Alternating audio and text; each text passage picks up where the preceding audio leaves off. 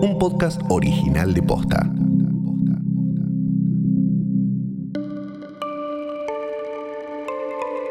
El 18 de septiembre de 2006, Julio López tenía 77 años. Era un albañil jubilado, peronista de toda la vida, que había nacido en General Villegas, al sur de la provincia de Buenos Aires, pero que llevaba más de 50 años viviendo en Los Hornos, un barrio de La Plata. Unos meses antes, el 28 de junio de 2006, López había declarado ante el Tribunal Federal 1 de La Plata en el marco del juicio contra el represor Miguel Echecolás, y ese 18 de septiembre tenía planeado ir para escuchar los alegatos. La sentencia estaba pautada para el día siguiente, el 19, pero nadie sabe si López llegó a conocerla. Esa mañana del 18, cuando su sobrino lo fue a buscar a su casa para llevarlo al tribunal, no lo encontró.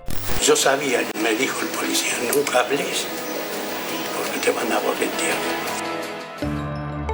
15 años después, Jorge Julio López sigue sin aparecer. Soy Martina Sotopose y en este último episodio de Esto pasó posta, también nos preguntamos, ¿dónde está Julio López? La del 18 de septiembre no fue la primera desaparición de Julio López. Ya había desaparecido una vez, 30 años antes, el 26 de octubre de 1976, cuando un grupo de tareas lo sacó de su casa, en calzoncillos y con la cabeza tapada, delante de su mujer y sus dos hijos, Gustavo y Rubén. Él es Rubén. En esa época donde nosotros vivíamos, que es el barrio, barrio que está cerca de la ciudad de La Plata, en Los Hornos, había dos, tres casas, cuatro por manzana, y los demás eran todos terrenos baldíos. Hasta ese 26 de octubre, la de los López era una vida normal, de familia trabajadora. Él se iba a, laburar a las 5, depende de dónde le tocaba trabajar, porque a, veces tomaba hasta dos o tres micros. Este, salía a esa hora, se iba a laburar, se llevaba la comida, a veces los viernes, bueno, comían en la obra, pero la mayoría de las veces se llevaba algo preparado para comer. Volvía tipo 5 o 6 de la tarde, nosotros en el colegio, mi vieja eh, tejía con lana y, a mano, así que también se ganaba unos, mangos con eso, trabajando para, para afuera y es una vida hasta ese momento normal. Los fines de semana, Julio aprovechaba para seguir con la construcción de la casa donde vivía con su familia. La habían comprado en 1961 y la iban ampliando de a poco. Cuando no estaba trabajando o haciendo alguna changa, Julio iba a la unidad básica La Maestre. Mi viejo era, siempre dijo lo mismo, era peronista de Perón, vivió la mejor época del peronismo. Mi viejo nos llevaba los fines de semana ahí a la unidad básica, la maestre, que generalmente eran chicos muy jóvenes, todos militantes de Montoneros, que, cuando no estaban haciendo algo en la unidad básica convocaban a los chicos del barrio, un barrio muy humilde, con mucha necesidad. Así que era esa su, su forma de militar en la unidad mm. básica, más allá de la actividad que hacía Montonero. De la noche del primer secuestro, Rubén tiene algunos recuerdos fragmentados. Despertarnos cuando rompieron la puerta y entraron, haberle visto las caras de los tipos cuando se lo llevaban a mi viejo, cuando le ponían algo en la cabeza, un pullover creo que era, que, lo tapan, lo llevan el canzoncillo en pata y encapuchado, estabicado como se, se hacía en esa época. Esos son los recuerdos de esa noche, no mucho más. Julio estuvo cinco meses secuestrado y cuando volvió a su casa, a comienzos del 77, no volvió a hablar del tema. Tanto mi vieja como mi viejo no eran de hablar mucho, bueno, después de lo que pasó, mucho menos, pero no eran de hablar mucho. Y después, en cuanto a lo que sucedió y todo lo que pasó, entendemos con, mi familia que hubo un acuerdo entre ellos de que nosotros no preguntábamos y mi viejo no, no nos contaba. No les contó nada de lo que había visto. Tampoco que había estado en tres centros de detención distintos, el Pozo de Arana, Cuatrerismo y la Comisaría Quinta. Tampoco les contó que en el Pozo de Arana vio cómo torturaban y mataban a Patricia del Horto y Ambrosio de Marco, a quienes conocía de la unidad básica La Maestre, de la que hace un rato nos habló Rubén.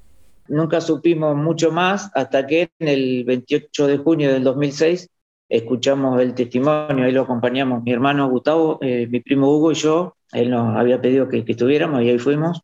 en la primera eh, declaración con el juicio ya contra el Chicolás.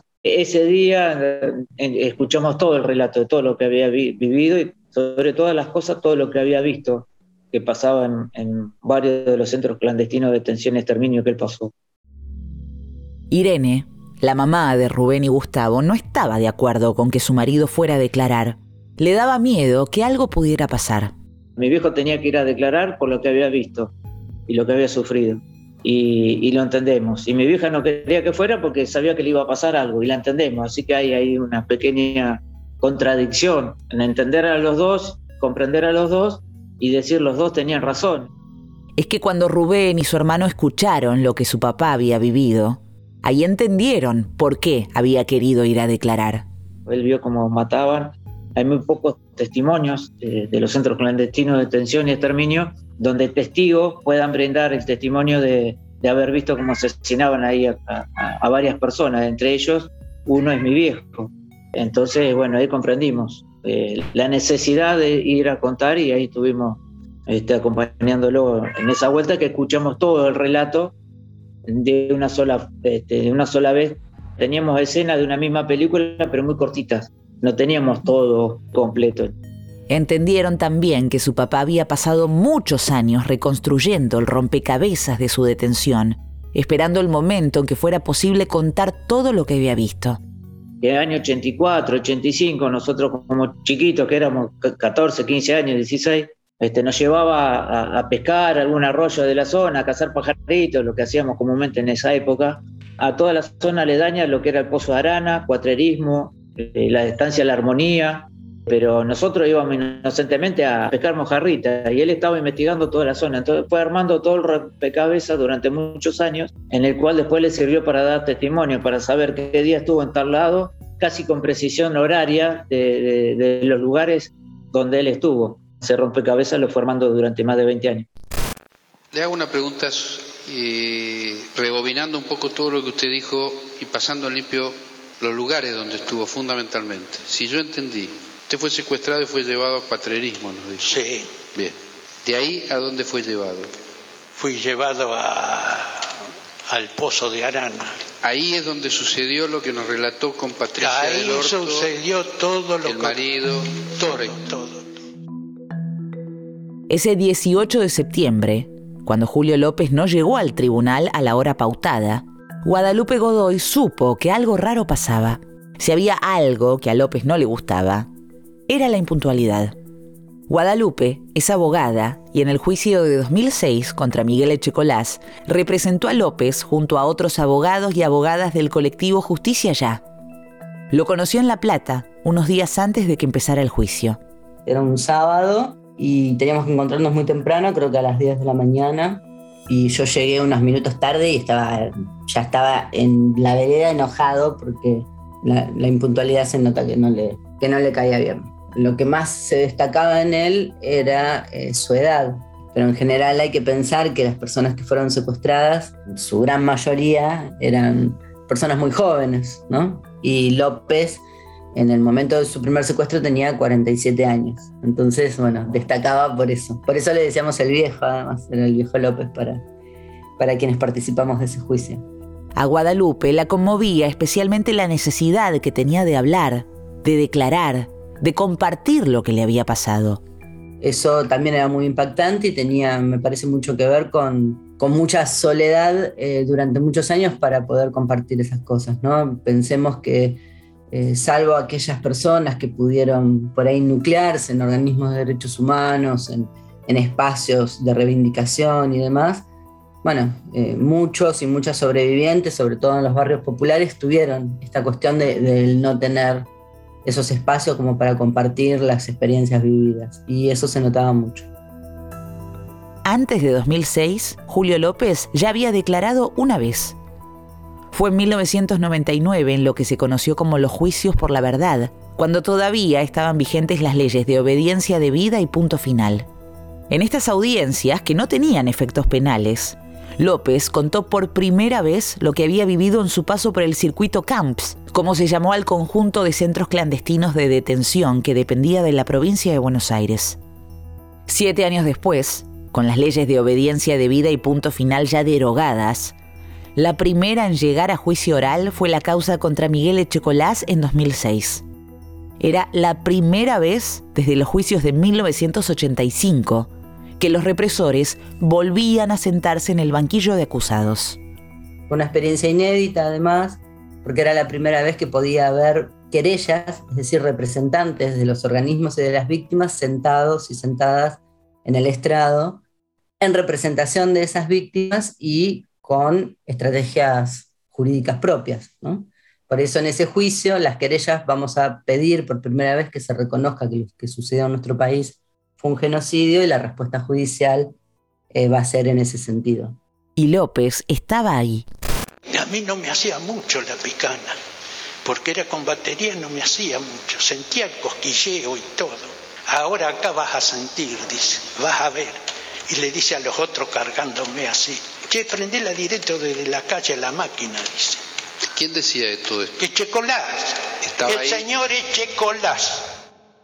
Ahora, volvamos al 18 de septiembre.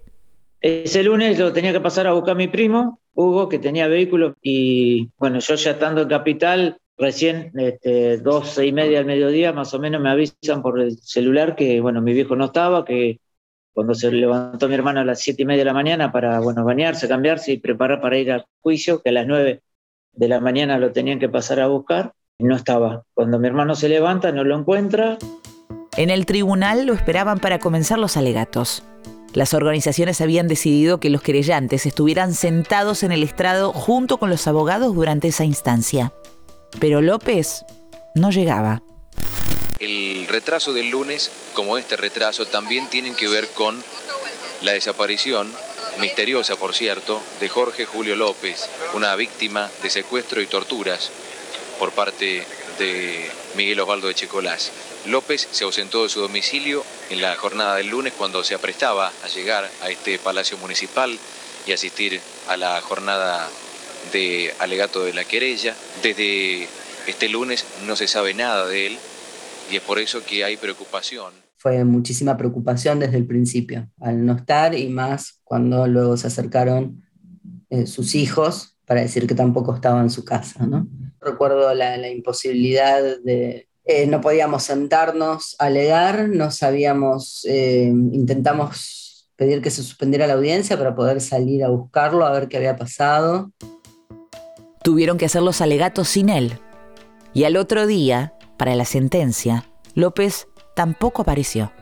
Miguel Osvaldo Echecolás, de las demás condiciones sobrantes en autos, a la pena de reclusión perpetua e inhabilitación.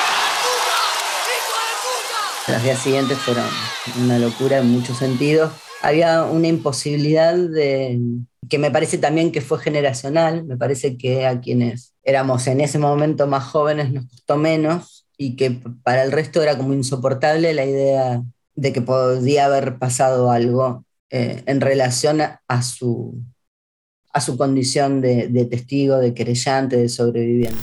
Aquí se está jugando a Checolás por seis casos de eh, homicidio y tormento, y por dos casos de secuestro y, tortura, tormento, pero reaparecieron con vida. Uno de los que reaparecieron es Julio López, cuyo testimonio fue clave porque él hizo una descripción eh, acabada de todo el horror, de todos los delitos por los que se está por condenar al Checolás. Pero Julio López eh, no aparece. Este hombre estuvo detenido, desaparecido, torturado, es uno de los casos testigos contra el Checolás y hace 48 horas que no se sabe nada de. Después de esa primera reacción de, incredulidad, eh, hubo marchas masivas en todo el país, pero fue muy complejo. se mezclaban, me parece, muchas cosas, había no era una época sencilla políticamente tampoco, digo, fue una etapa en la cual estaba Solá, era el gobernador de la provincia, y Arlañán era su ministro de Seguridad y estaban intentando hacer una reforma policial y había claramente un sector de la policía que se resistía a esos cambios. Y nosotros estuvimos convencidos desde el primer momento que ahí había un rol de la policía de la provincia, de sectores de la policía que se resistían a los cambios, que que había como una comunidad, digamos, de, eh, de aquellos sectores que querían impedir la continuidad de los juicios con estas estas cuestiones que estaban tan presentes en ese momento. Cosa que de hecho en la primera reunión que tuvimos con el gobernador, que era Sola, iban en la misma línea y nos reconocían que era así. Después, bueno, eso cambió y a partir de ahí fue como muy complejo todo. Yo creo que el, reclamo por López, la causa que investiga su desaparición quedó como entrampada entre distintas visiones de ese presente político. La causa estuvo primero en manos de la justicia provincial, pero las organizaciones y la familia de López insistían en algo que hoy parece obvio, que no fuera la policía bonaerense la que investigaba su desaparición.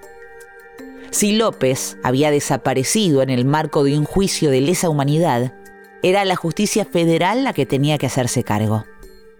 Creo que al año y medio logramos el cambio de calificación como presunta desaparición forzada y después, bueno, fue como pasando distintos estadios judiciales. En algún momento la instrucción pasó a la Unidad Fiscal de Lesa Humanidad y ahí tiene como un derrotero bastante burocrático, ¿no?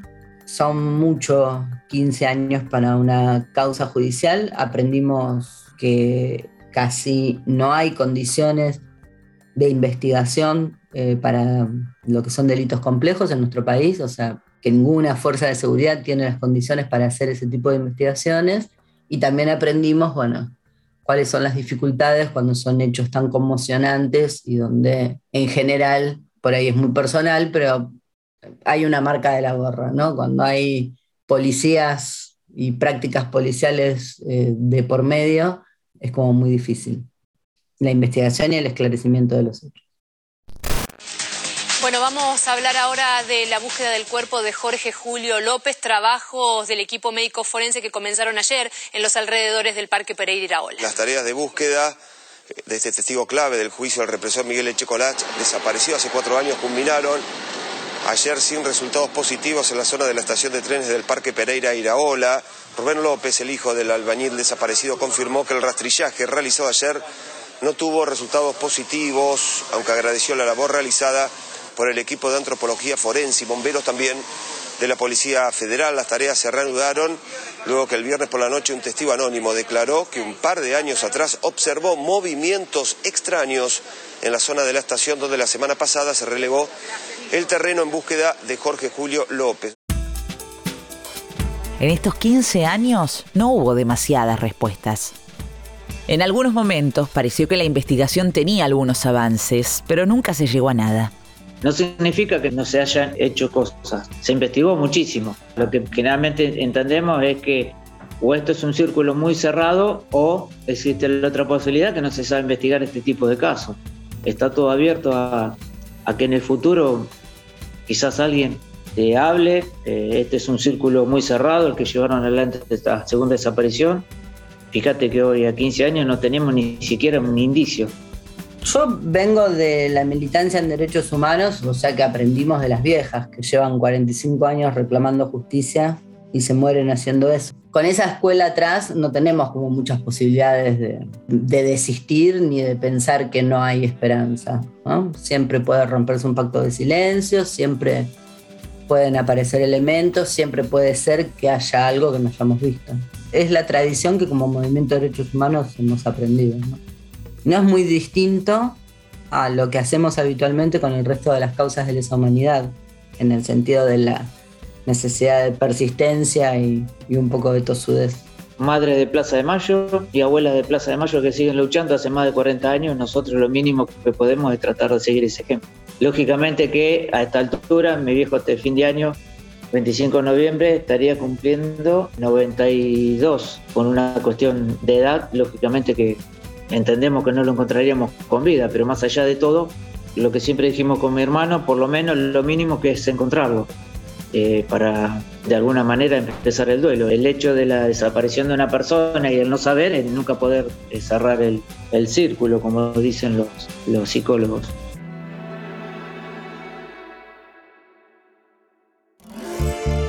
Llegamos al final de la segunda temporada de Esto pasó posta, un podcast original de posta.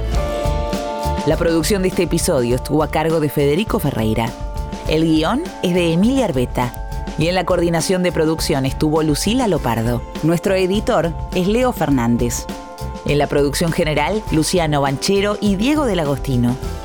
Podés encontrar todos nuestros episodios en Spotify, Apple Podcast, Google Podcast, Deezer y en todas las apps de podcast.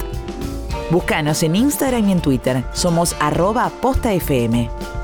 Soy Martina Sotopose y esto pasó posta.